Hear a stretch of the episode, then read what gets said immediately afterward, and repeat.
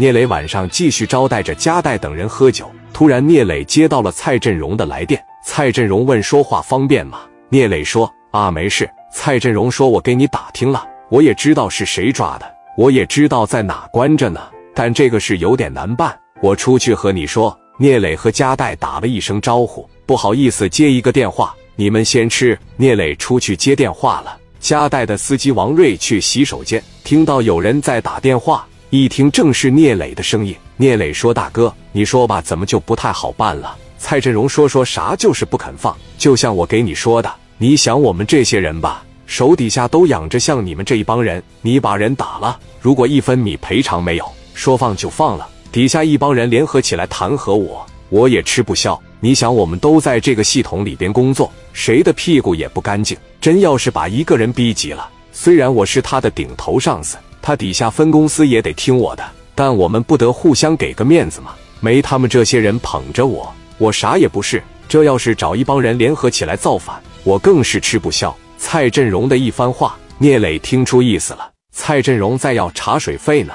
聂磊说：“那行，你看看你这边要多少，他那边要多少，我这边来出米。但是我现在米不多了，我得先拿出一百万来给加代，让他安安心心的回到北京，让他老丈人这边心里得劲。剩下的事咱们自己解决。”聂磊的这句话让外边尿尿的王瑞听到了。王瑞在加代身边是司机，也是加代的军师，听了这句话，啥都明白了。王瑞瞬间心里觉得。聂磊这个人虽然岁数不大，是办的真是两全其美，处人遇事一点也都不差。那个王瑞赶紧来到房间，戴哥这边正给兄弟们敬酒呢。王瑞说：“哥，你少喝两杯，你出来，我给你说点事。”加代说：“有啥事不能当着兄弟们说？”马三说：“小瑞啊，怎么老整这个事？”王瑞说：“三哥，你别吱声，要不三哥你也出来吧。大哥、三哥，你俩出来，我跟你们说点事。”加代说：“你小子他妈整的挺神秘的。”加代和马三跟着王瑞出来，来到了隔壁的包房。王瑞就把刚才听到的话要跟加代说。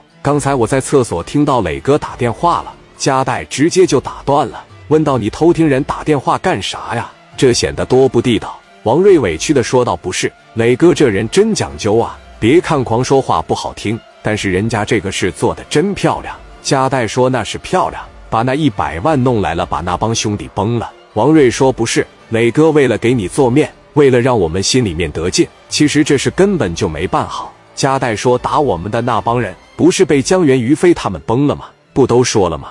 王瑞说给这帮人打是打了，紧接着阿 Sir 来了，你也没取着。现在磊哥那一大帮子兄弟都在胶州关着呢，整的加代有点懵逼，问到那给咱的一百万是怎么回事？王瑞说你怎么糊涂了？这一百万是人家聂磊自掏腰包给你的。就为了让咱们心里面得劲，马三直接哎呦一声：“我操！这不就是咱们相处的兄弟吗？这不就是咱们想交的朋友吗？这种人咱要是不交下呀，这是咱的损失啊！”王瑞说：“你说的对啊，这是一个很讲究的哥们。我听意思是阿 Sir 这边好像是要点米，我们不能让人家再出米呢。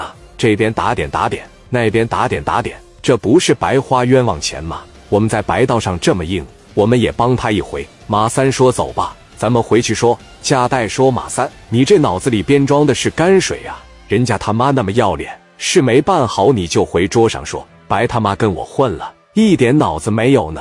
你俩在这等着，我去把聂磊叫过来。”门一打开，聂磊还在装作没事一样在敬酒呢。加代来到身边：“兄弟啊，你上隔壁包间来一趟，我跟你说点事。”聂磊站了起来，史殿林、刘毅也站起来了。磊哥一个人去吧，我们几个在这陪兄弟们喝酒。王群力说：“哥，你去吧。”聂磊跟着加代来到了隔壁的包房里。加代在得知聂磊的所作所为后，把聂磊叫到了隔壁的包房里。马三朝着聂磊的胸脯杵了一拳，说：“我马三虎逼了，我马三格局小了。当兄弟的我佩服你，我跟我哥好几年了，我以为没有比我哥再有格局的人了，你绝对是那个。”马三打心眼里竖起了大拇指。王瑞说：“小瑞给你抱拳了，你绝对是那个。虽然我比你大点，但是我叫你一声磊哥。你这种做事风格和方法，怪不得你能站起来，有一帮兄弟能跟着你。我王瑞也佩服。”王瑞也竖起了大拇指。聂磊不是个傻子，会心的一笑，说道：“我操，你们怎么知道的？”加代说：“我都知道了。”既然你这么对你大哥，那你就看大哥怎么对你就完了。